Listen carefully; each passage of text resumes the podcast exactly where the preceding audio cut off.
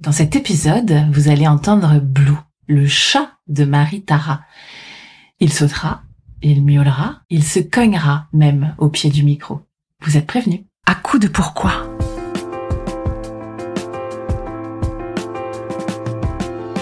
Écoutez bien.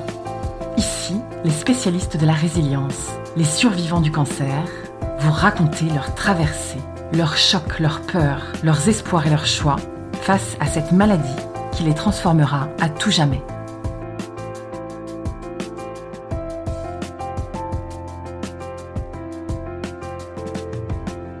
Marie Tara, j'ai 62 ans, je suis comédienne, autrice, metteur en scène, je suis aussi professeure.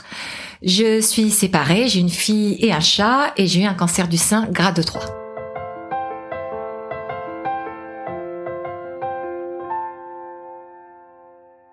Bonjour Marie-Tara. Bonjour Magali. Marie-Tara, tu es comédienne. J'ai découvert ta pièce, La constellation du cancer, sur Internet.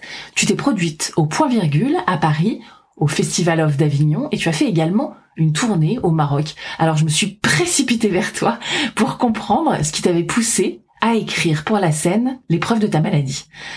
Ma première question, déjà, c'est comment vas-tu aujourd'hui? Je vais bien, je vais bien, je suis en rémission, je suis très bien suivie, je suis encore sous hormonothérapie, mais bon, le, fait c'est que quand on a eu une chimio et, et, la radiothérapie, on a des douleurs constantes, mais au point de vue euh, santé médicale cancer, je suis en rémission. Raconte-nous le jour où tout a basculé.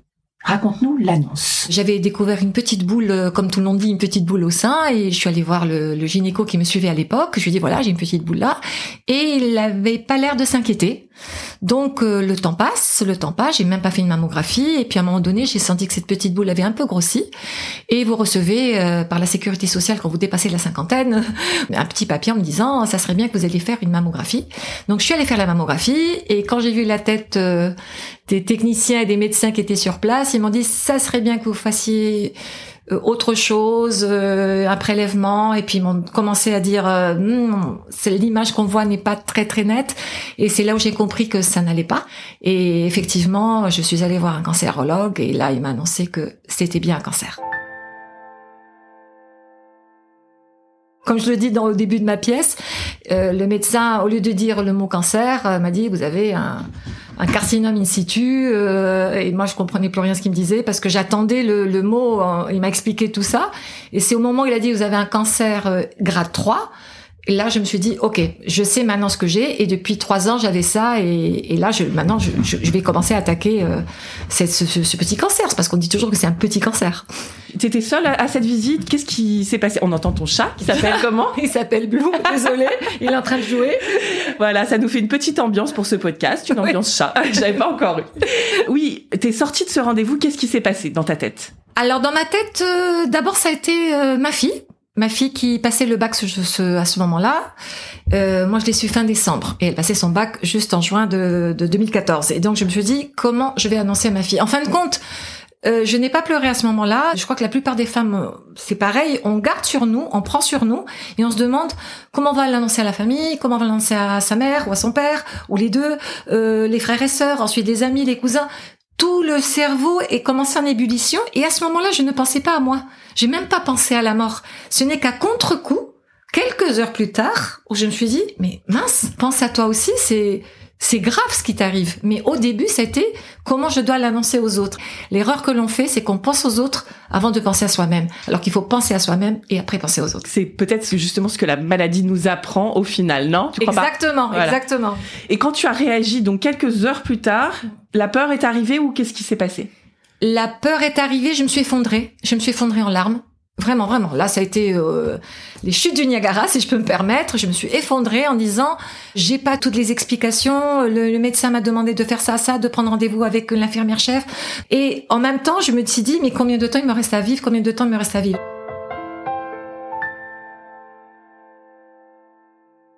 La prochaine fois que je verrai l'oncologue, je vais lui poser toutes les questions, même si elles sont très brutales. Je veux au moins des réponses précises. Mais bon, on sait bien que les oncologues ne peuvent pas vous dire euh, il vous reste tant de, mois, d'années à vivre, parce que tout dépend de, des traitements et chaque personne réagit différemment à chaque traitement. Donc, mais effectivement, ce jour-là même, ce jour-là même, et quelques heures plus tard, je me suis effondrée en disant mais mince, ce qui t'arrive est vraiment grave. Il fallait accueillir cette nouvelle à un moment ou à un autre et la, la prendre en considération. J'imagine qu'après, un traitement se met en route. Qu'est-ce qui se passe? C'est quoi le, le rendez-vous d'après? Le rendez-vous d'après, vous allez voir d'abord euh, l'infirmière euh, chef qui vous demande de mettre des produits sur les ongles parce que vous apprenez que les ongles peuvent tomber. Vous dites OK. Donc, tout de suite, en fait, c'était prévu chimio. Comment ça s'est passé, les traitements? Les traitements, c'est d'abord une chimio. C'est un grade 3, ils vous disent on rigole pas parce que moi j'avais demandé de, avec un grand sourire, j'avais dit au médecin euh, non non la chimio je vais la faire en juillet, je laisse le temps que ma fille passe le bac. Et il m'a regardé avec de grands yeux en me disant, mais madame, ce que vous avez est grave. J'ai dit, oui, mais ça fait trois ans que j'ai ce cancer. Personne n'y a cru sauf moi. Que je le fasse là, le traitement en début 2014 ou dans six mois. Il me dit, non, non, c'est pas possible. Et il m'a quand même laissé deux mois pour euh, commencer euh, les chimios euh, pendant les vacances d'avril pour que j'ai le temps d'annoncer à tout le monde parce que pendant deux mois, je n'avais absolument rien dit. Mais on a commencé d'abord par l'opération. Donc, ma tumeur, elle était précise. Il n'y avait pas de, de métastase. Les ganglions sentinelles, ils étaient bien propres sans cellules cancéreuses. Donc ça, c'est une bonne nouvelle. Dans, dans cette nouvelle-là, c'est une bonne nouvelle. Ensuite, on a dû me mettre le porte à quatre, c'est-à-dire ce qu'on met sous le sous la peau, on vous injecte, ça va direct au cœur et le cœur euh, distribue directement euh, tous les produits. Et après, on commence les chimios. Donc première étape, premier traitement, chirurgie. On t'a enlevé quoi? Le- Que la tumeur et pas le sein. J'ai gardé mon sein. Bon, il y a une cicatrice euh, ou deux cicatrices plutôt qu'on voit, mais qui sont un peu enfoncées dans le sein. Mais par rapport aux femmes qui ont perdu leur sein, encore une fois, je dis dans dans ce grand malheur, si je peux me permettre, j'ai eu aussi beaucoup de chance. Je suis euh, bien, ça va. Il y a eu une complication. La complication a été que les ganglions sentinelles n'ont pas été enlevés. Il fallait absolument savoir si j'avais une première métastase et sur les résultats, il n'y avait rien. Et il était écrit noir sur blanc que les ganglions n'avaient pas été enlevés. Donc euh, je reviens vers un chirurgien qui était un autre et je lui dis euh, qu'est-ce qui s'est passé pendant l'opération? Je ne comprends pas. Euh, ce médecin-là que je ne nommerai pas m'a dit si si moi j'ai enlevé, j'ai bien fait mon travail. Donc je suis partie en pleurant et je suis allée voir un autre oncologue qui m'a dit écoutez on va commencer les traitements, la chimio. Une fois que vous aurez fini la chimio, on va vous réopérer et vous enlever les ganglions sentinelles. Il a fallu m'opérer six mois plus tard, on m'a réouvert et au lieu de m'enlever les trois ganglions sentinelles typiques ils ont enlevé 14 parce que la première opération a été faite de telle façon que tout a été coupé et on ne savait pas le- lesquels des trois étaient les, les sentinelles. Aucun était atteint. Mais par contre, j'ai une sorte d'handicap au bras parce qu'il a fallu refaire euh, tout ça. Donc j'ai eu cinq ans de rééducation du bras. Euh, L'annonce de la chimio aussi. Qu'est-ce qui se passe dans ta tête? Parce que c'est quand même quelque chose de difficile à apprendre. J'étais plus ou moins préparée. J'ai eu un papa qui était médecin et qui est décédé d'un cancer en 1980. Mais j'ai vu comment il souffrait, j'ai vu sa perte de cheveux, j'ai vu sa maigreur. Donc psychologiquement, j'étais préparée. Physiquement, le corps n'était pas préparé, si je peux me permettre. Donc, quand on m'a annoncé la chimio, je me suis dit bon, alors qu'est-ce que je fais? Je coupe mes cheveux, je me rase. On m'a donné des rendez-vous pour euh, des perruques euh, ou des foulards, et puis le remboursement à cette époque, c'était pas absolument génial. Il y a plein de choses qui ne- sont pas prises en charge euh, par la sécurité sociale, et c'est bien dommage parce qu'on a des tas de produits à se mettre très chers et qu'on- qui nous aident, mais qui ne sont pas remboursés.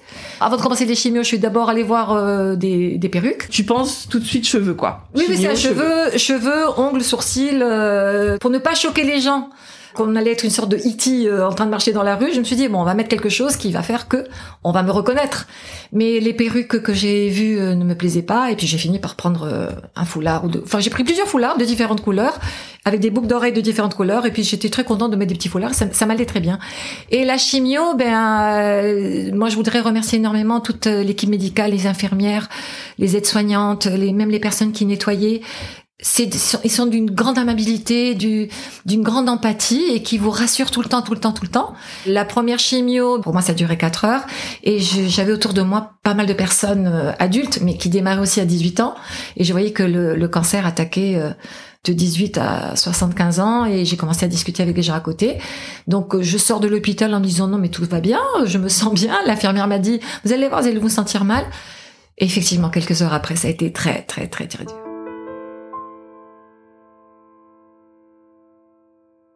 C'est un tout petit peu après, quoi. Ouais. C'est pas sur le coup. Sur le coup, On non. se fait tout savoir. Oui, voilà, c'est bon, ça. ça va. Bon, ça va, je vais, je vais faire le marathon de New York, tout va bien. Mais alors, qu'à- quatre ou cinq heures après, c'est, c'est comme si on vous injectait de la lave dans tout le corps. Et c'est votre corps tout d'un coup chauffe, chauffe, chauffe, chauffe, et tout d'un coup il a très, très, très froid. Les trois premiers jours, vous n'avez pas envie de manger, les- les odeurs, je perdais 10 kilos, et c'était impossible. Je me forçais à manger pour reprendre les 10 kilos, parce que trois semaines après, vous revenez pour votre deuxième chimio, troisième. J'en ai eu six en tout, six chimio. Est-ce que à ce moment-là, il y avait, t'étais accompagnée, il y avait quelqu'un qui t'aidait, ou est-ce que t'as vécu ça seule? Comment ça s'est passé? J'ai de la famille, hein. J'ai un frère et deux sœurs et ma maman qui est toujours euh, toujours en vie. Hein. Et euh, ils sont toujours venus me voir. Le, le premier soir, j'ai voulu être toute seule pour savoir comment ça se passait. Et puis après, à la au chimio suivante, bah mon frère gentiment m'a dit non, non, les trois premiers jours tu viens à la maison. Je passais mon temps à dormir, et, mais en même temps j'étais accompagnée et ça se Un peu bien. quoi. Oui, voilà, surveillée. Et puis au troisième, quatrième jour, ça y est, je pouvais marcher. Je revenais chez moi parce que on est bien dans son cocon, c'est-à-dire dans, dans dans nos repères. Mais les trois premiers jours, effectivement, j'étais chez mon frère et toujours j'avais une sœur qui était là ou ma mère qui était là. Oui, t'avais une organisation. Oui. Donc on change physiquement. Oui. Euh, comment t'as accepté justement cette transformation physique? Euh, Tu nous as dit que tu mettais des foulards et des boucles d'oreilles. Oui. Euh, comment ça s'est passé pour toi dans ta tête? Euh, Est-ce que déjà de toi par rapport à toi et de toi par rapport aux autres dans la rue? Moi, j'ai décidé de, de, de me raser les, les cheveux. Euh, à ce moment-là, je travaillais, hein, j'étais dans l'enseignement et en même temps, je donnais des cours de théâtre à, à une petite compagnie de jeunes lycéens. Et euh, je me suis dit, bah, je vais raser. Et du coup, il y avait, il y avait à ce moment-là ma fille. Du coup, elle a, elle a appris que j'étais atteinte d'un cancer. En me rasant, euh, j'ai fait des coupes un peu marrantes en me disant, tiens, je fais rocker. Essayé de mettre de l'humour dans tout ce que je faisais. Donc, j'ai un de mes élèves que, que je remercierai toujours m'a- m'avait prêté son, son rasoir euh, de, de cheveux. Il m'a dit, madame, moi j'en ai un, je vous le prête. Et du coup, je me suis rasé les cheveux. Et ensuite, j'ai mis des petits, des petits foulards. Et euh, l'anecdote a été que, que la nuit, quand, j'ai commencé ma chimio, vous, vous vous voyez toujours avec des cheveux normaux comme aujourd'hui. Sauf que lorsque vous êtes en face d'une glace, c'est pas la même personne. Et quand je vous dis c'est pas la même personne, l'anecdote c'était que la nuit, vous vous levez parce que vous avez tellement eu de chimio que vous allez tout le temps aux toilettes. Et quand j'allumais, je hurlais devant l'image qui était en face. Mais quand je vous dis hurler, c'était hurler parce que j'avais 10 kilos de moins, j'avais des cernes noires, j'avais pas de cils, j'avais pas de sourcils, j'étais maigre, la peau était grise et je ne savais pas qui était en face. Au bout de deux secondes, j'ai dit ah non oui c'est moi. Mais c'est vrai que je me faisais peur en me disant mais c'est pas moi. Donc le lendemain, quand je sortais dans la rue, ben petit fond de teint, euh, petit rouge à lèvres, un petit eyeliner. Il y a aussi des associations qui vous apprennent aussi à à vous maquiller, à, à faire de la sophrologie, à faire tout ça. L'hôpital vous le vous le propose et je trouve ça absolument génial ces associations. Je les remercie aussi à travers votre radio. Et donc vous apprenez à dire ben moi je suis une femme sans cheveux, ok, sans poils, sans cils, sans sourcils, je m'en fiche. Je mets de l'eyeliner, je mets boucle- des boucles d'oreilles rouges qui vont avec mon foulard rouge ou bleu avec mon foulard bleu, et je sors dans la rue. Et c'est comme ça que je surmontais toute euh, toute cette période. Ça renforce ça quand même. Ça renforce beaucoup. Et puis j'avais toujours le sourire et tout le monde disait mais c'est génial. Et bon, ceci étant, il faut pas oublier que le soir j'avais quand même des larmes qui coulaient sur mon corps. Ça, on peut pas, on peut pas s'en empêcher. C'est très dur quoi. C'est très dur. Non, non, non, c'est très dur. C'est très dur. Tant qu'on l'a pas vécu, on connaît des personnes qui passent par, par là, on compatit, mais tant qu'on l'a pas vécu, on peut pas savoir. Et le chat est tout à fait d'accord avec moi d'ailleurs. Il approuve, exactement. Et j'ai l'impression qu'il se passe quelque chose de spécial pour toi dans ta chimio. Il y a quelque chose qui arrive, une plume peut-être, dis-nous. Alors, j'avais demandé à être la première arrivée en chimiothérapie, donc à 8h moins quart, j'étais là, plantée. Et à chaque fois, euh, ce qui était très bien, c'est que vous avez beaucoup de fauteuils euh, différents avec différents numéros. Et au fur et à mesure, ils changeaient les fauteuils. Et je les testais. C'était très marrant. J'avais fait une très bonne euh, alchimie avec les infirmières qui étaient présentes. Et à chaque fois, ils me disaient, vous voulez quel fauteuil aujourd'hui? Bah tiens, je prends le 7, ou je prends le 1, je prends le 8. Et ils étaient de différentes couleurs. Il y avait des personnes qu'on retrouvait. Toutes les trois semaines, on retrouvait les mêmes personnes. Et des couples, des jeunes, euh, des amis. Et puis j'ai moi, je, je suis de, de nature joyeuse. Moi, je, je dis, allez, on y va, même si je savais ce que ce qu'il allait m'arriver quatre heures après. Donc, je discutais avec les gens autour de moi et je leur disais, est-ce que vous aussi, on vous dit euh, telle phrase quand vous annoncez votre maladie? Donc, ils me disaient oui. Et à côté, vous aussi. Et du coup, on, on papotait un petit peu. Bon, après un moment, il y en a qui étaient vraiment très très malades. Mais du coup, je me suis dit, mince. Ça serait bien de noter tout ça. Bon, je suis une passionnée de théâtre depuis l'âge de 3 ans. Et je me suis dit, ça serait bien de raconter ça sur une pièce de théâtre où on raconte le parcours depuis l'annonce du médecin qui vous dit tout en latin, vous comprenez rien, et puis après quand il vous dit le mot cancer, vous commencez à comprendre ce que vous avez, et de, de parler du parcours, mais non seulement du parcours des traitements, mais pas en disant que c'est très dur, c'est l'horreur, euh, mais aussi euh, les conséquences vis-à-vis des banques, de rencontrer l'amour, euh, comment vous faites avec votre enfant, les amis, comment ils réagissent, et tout ça, en parlant avec les gens autour de moi, on se retrouve avec les, les mêmes points, les- la, la même chose. Et à partir de là, j'ai dit j'écris. Et c'est comme ça que j'ai écrit. J'ai mis trois ans à écrire cette pièce qui s'appelle La constellation du cancer. Et je l'ai écrite, je l'ai mise en scène, je la joue, j'ai cherché les musiques, j'ai même enregistré Pendant ma chimio, euh, vous avez un appareil qui fait un certain bruit. J'ai enregistré le bruit que je mets dans mon dans mon spectacle euh, parce que c'est important aussi de, de connaître l'ambiance qu'on a en chimiothérapie et en fin de compte l'ambiance qui est, je vais me permettre de prononcer le mot glauque. Bah non parce que les infirmières elles sont là, elles vous rassurent, elles rigolent et puis moi je racontais des anecdotes qui me sont arrivées à droite et à gauche et tout le monde disait ah mais moi aussi moi aussi moi aussi.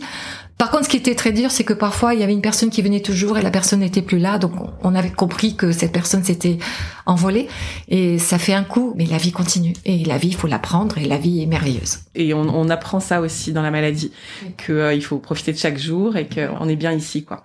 Donc la pièce, c'est euh, un petit peu les points communs des malades du cancer, finalement, euh, ce par quoi on passe tous. Est-ce que tu peux me donner un exemple de ce que tu racontes dans ta pièce? Tu disais comment on fait pour rencontrer l'amour? T'en parles de ça alors? Oui, c'est juste que le fait que lorsque vous rencontrez quelqu'un qui vous plaît, par exemple quelqu'un qui vous plaît, vous passez par euh, par Tinder, par, enfin des trucs comme ça, vous arrivez, vous dites à la personne, euh, vous parlez, vous parlez, et puis très honnêtement, je dis bon voilà, moi j'ai moi, moi j'ai j'ai un cancer, je suis sous traitement, je vais très bien, etc. La personne ne vous rappelle plus le lendemain. C'est sûr que il y a une peur. C'est pas de la lâcheté, parce qu'au début je crois que c'est de la lâcheté, mais je pense que c'est la peur de faire souffrir la personne d'en face en disant je vais l'aimer et elle risque de partir. Donc euh, je préfère arrêter là. Par contre, il y a des gens qui ont rencontré l'amour pendant des traitements et même euh, après un cancer. Hein. Je garde encore l'espoir. Tout est possible, Tout bien est possible, sûr. oui, oui. Tu trouves quand même que, en gros, pour les nouvelles rencontres, c'est quand même pas favorisant, quoi. C'est ce que tu dis. C'est difficile parce qu'il faut se mettre dans la tête de la personne en face. Soit elle accepte et comprend et s'en fout et dit mais je t'aimerai jusqu'à ce que la mort nous sépare, comme comme dit la plupart des mariages dans les téléfilms. Soit il, il se trouve euh, désemparé ou triste et se dit je ne pourrai pas soutenir cette personne euh, longtemps. Merci de nous avoir raconté un petit peu, euh, mais juste un peu pour avoir envie d'y aller, hein, d'accord Oui. Allez. Alors, donc, six euh, injections de chimiothérapie. Oui. Arrive la sixième, c'est la fin. Tu célèbres ou pas? Alors, je l'ai célébré. Je raconte cette anecdote-là. La sixième, c'est passé en Espagne. L'oncologue me dit, euh, voilà, sixième chimiothérapie, 1er août. Et moi, comme je suis moitié espagnole, Et prof d'espagnol. et prof d'espagnol, j'ai demandé à l'oncologue, euh, est-ce que je peux la faire dans une clinique euh, ou hôpital euh, en Espagne, puisque j'aimerais bien passer l'été là-bas, le soleil et tout. Évidemment, il m'a interdit de prendre du soleil à vie. Et il m'a dit, oui, pas de souci. Donc, euh, on a monté des, tout le dossier. Et en Espagne, ce qui a été très rigolo, c'est que à ce moment-là, c'était un petit village, hein, très mignon, de, de 30 000 habitants, l'hôpital ultra moderne, et tous les patients étaient piqués par le bras. Ils n'avaient pas le fameux porte-à-quatre que vous avez sous la peau, où vous injectez, comme j'avais expliqué tout à l'heure, et c'est le cœur qui est réparti partout. Et donc, euh, piqué par le bras, et là, je les regarde, et j'ai fait, OK, d'accord. Donc, euh, l'infirmier vient, il commence à mettre le garrot, et puis là, je lui dis, écoutez, excusez-moi, mais moi, j'ai un, j'ai un porte-à-quatre, j'ai un, j'ai un cathéter, quoi. Et là, ça a été la fête. Mais il me dit, mais c'est pas possible, tout ça en espagnol. D'ailleurs, je- j'en parle en imitant et en parlant espagnol, ce moment de pur bonheur, parce que j'ai piqué un fou rire énorme. C'était la première fois qu'ils avaient une malade avec un porte-à-quatre, un cathéter, où ils pouvaient piquer directement sans passer par le garrot et les veines. Ils trouvaient ça trop génial. Ah mais là ils se sont et et j'avais deux infirmiers, ils se sont disputés, ils se sont disputés pour savoir lequel des deux allait me piquer. En plus c'est une aiguille spéciale qui est un peu courbée comme les hameçons pour pour le, le, le faire. Ils ont couru tous les deux, ils sont revenus, ils m'ont piqué, mais les produits n'étaient pas là. Et il fallait attendre que les produits arrivent et ça a mis quatre heures à arriver. T'as attendu avec ton truc dans le bras? Oui, sans manger, sans rien, et j'avais pas mis d'anesthésie non plus euh, sur mon. Enfin, c'était pas grave. Et ils avaient pas de gants, ils avaient pas de masque, ils avaient rien. Toute la vie était belle, c'était très olé olé. Les produits sont arrivés à 14h30, je suis partie à 18h30. euh, Et puis sachez qu'aujourd'hui, euh, je suis repassée il y a deux ans dans cette clinique pour savoir si tout allait bien, et ça y est, pratiquement tout le monde a un cathéter et on pique plus au, au bras. Je sais pas comment vous dire, c'était très drôle de, de voir que qu'ils étaient extrêmement émerveillés de savoir qu'il y avait enfin une patiente qui avait un cathéter. Tu t'as dû te sentir un petit peu euh, spécial. Oui, mais totalement. Et je les ai vus courir partout. Je me suis dit, mais c'est un dessin animé, c'est pas possible. Et ça, c'était ta dernière. Oui. Et alors après, t'as fait un petit peu la fête ou t'as- Alors après, il fallait commencer la radiothérapie. Et j'ai mes petits cheveux ont commencé à pousser, mais bon au début c'était du duvet, donc j'ai re-rasé. Évidemment on n'a pas les mêmes cheveux qu'avant. Il y en a qui ont des super cheveux. Tout le monde m'a dit oui tu vas voir, tu auras des cheveux bouclés euh, plus forts. Euh, euh non, pas du tout. Ça marche pas toujours. Ça marche pas toujours. Mais j'ai quand même des cheveux. Hein. Les cils ont repoussé, mes ongles ne sont plus tombés et la radiothérapie est arrivée et c'était 33 séances cette fois-ci tous les jours. Parfois vous appelez pour vous dire la machine ne fonctionne pas aujourd'hui, demain matin. Et là aussi j'ai rencontré des gens formidables avec qui j'ai discuté et grâce à eux j'ai continué à écrire. J'ai écrit en Espagne, j'ai continué à écrire tout ce, ce, ce, moment de radiothérapie parce que vous avez des rendez-vous avant pour euh, des points, ils vous vous mettent des points sur le, le corps avec des plein, plein de couleurs, euh, les points de repère parce que c'est une machine très très précise au millimètre près. S'ils vont un peu plus à droite, bah, ils peuvent vous brûler. Et puis en plus ça dure pas longtemps, mais ce qui dure longtemps c'est d'y aller, attendre, passer par la machine et, ressortir. C'était plutôt moins dur. C'était moins dur. C'est fatigant, ça peut donner des brûlures. Mais moi, j'ai eu des infirmières qui m'ont donné euh, des, des, traitements euh, apaisants euh, à mettre le soir, à coller sur le sein. Le sein est devenu rouge, le sein est devenu brûlant, après ça devient marron, après ça disparaît. Mais ça n'a pas été aussi fort, fort que la chimio. Mais j'ai vu des femmes qui, qui perdaient leur peau et c'était c'était très dur à voir aussi. J'ai eu 18 thérapies ciblées. C'est aussi toutes les trois semaines. Alors, une thérapie ciblée, c'est quoi? C'est que j'ai une protéine aussi qui s'appelle HER2 et cette protéine, qu'est-ce qu'elle fait? Elle, Quand elle rencontre une cellule euh, cancéreuse, elle peut la multiplier et elle peut aussi la transporter dans un autre organe.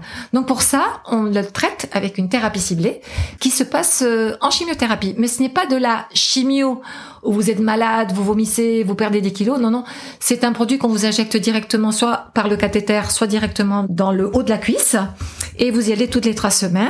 Et j'ai eu 18 thérapies ciblées. Par contre, par rapport à, d'autres femmes, mes réactions étaient très très fortes. Je croyais que ça allait bien se passer, mais j'ai eu des, crises de poitrine où j'arrivais plus à respirer, où, où, tout, on a dû me débrancher très vite. J'ai vu un on a, on a mis un cardiologue, etc., etc. Donc en réalité, mon corps, par rapport à d'autres femmes ou d'autres hommes, avait des réactions très très fortes. L'oncologue avait décidé d'arrêter ce traitement parce qu'il me voyait euh, avec des crises très fortes et euh, les infirmières aussi. Et j'ai dit, il n'en est pas question. Moi, je fais mes 18 et je ne partirai pas de là, quelles que soient les crises, euh, je continue. Et à la fin, ce qui était merveilleux, c'est que toutes les infirmières sont venues me, me dire au revoir. Et une d'entre elles, qui était la, la, plus âgée, qui était là depuis une trentaine d'années, me dit, écoutez, c'est pas pour me jeter des fleurs, dit, vous êtes admirable parce que je vous ai vu souffrir. Dit, moi, j'aurais arrêté le traitement et vous, vous êtes allé jusqu'au bout. Bah, bravo. Et elle m'a tout dit, on espère ne plus vous revoir ici et de temps en temps je passe pour leur dire bonjour mais ils ont été super adorables. Cette infirmière te dit bravo, c'est la fin. Oui. Tu as bouclé tout ça. Déjà t'es dans quel état et comment ça va et est-ce que t'es heureuse d'avoir fini tout ça? Ah oui, oui, bien sûr qu'on est contente euh, d'avoir fini tout ça sauf que malheureusement pour moi, j'ai développé une neuropathie, une fibromyalgie et c'est très dur à traiter. Donc je suis suivie aussi dans un autre hôpital pour les douleurs. On a essayé tous les traitements possibles et inimaginables, mais ce sont des traitements que je ne supporte pas. Soit je perds connaissance, je vomis, euh, je ne peux pas bouger pendant trois jours, je suis malade, très extrêmement malade, et euh, ça va mieux, mais c'est pas totalement guéri. Je veux dire, encore maintenant tu souffres? C'est-à-dire que je souffre 24 euh, heures sur 24. Donc je dors très peu parce que si je me mets à droite, à gauche dans le lit, on me prend le bras, on me serre la main pour me dire bonjour. Je dis rien, je garde un grand sourire. Mais la douleur, elle est là, elle est vraiment très très forte. Donc je suis suivie aussi. On n'arrive pas à guérir à 100%. La chimio détruit les, les cellules cancéreuses, mais détruit aussi les cellules saines. Le corps n'est plus comme avant on a de l'insomnie. J'ai oublié de vous dire que là, je suis aux hormonothérapies, c'est le quatrième, ouais. Donc, euh, j'ai fait cinq ans d'hormonothérapie. Sauf que l'hormonothérapie a des conséquences aussi assez fortes. Donc, entre euh, ça vous détruit les os, donc vous devez prendre du calcium, enfin des, des, trucs complémentaires. Ça fait mal aux muscles, ça peut attaquer un peu le cœur, ça peut provoquer un autre cancer. Donc, j'apprends tout ça en même temps. Je me suis dit, qu'est-ce qu'on fait, qu'est-ce qu'on fait? Eh ben, on continue. Et ce qui a été génial, c'est que cette hormonothérapie, je suis arrivée à, la supporter pendant cinq ans. Et voyant que je souffrais beaucoup, ils n'ont pas osé me dire est-ce qu'on prolonge? C'est moi qui ai dit si si, on va prolonger. Et ils m'ont dit écoutez super, vous, vous avez raison. Et donc je suis à ma huitième année de d'hormonothérapie. On compte quand même un peu les jours, hein. on fait des Oui, petits bars sur oui, le oui, mur. Moi, c'est pareil. Nuit, euh, on, a- des insomnies à cause de l'hormonothérapie aussi. hein. On a beaucoup d'insomnie. Je dors 3-4 heures par jour, pas plus. Donc en fait, on peut pas dire que c'est terminé pour l'instant les traitements. Non, Non, c'est pas terminé. on est encore au cœur du truc. oui. Marie-Tara, je vais te poser la question du podcast à coup de pour, quoi en deux mots? Est-ce que tu as l'impression d'être une personne différente après cette épreuve?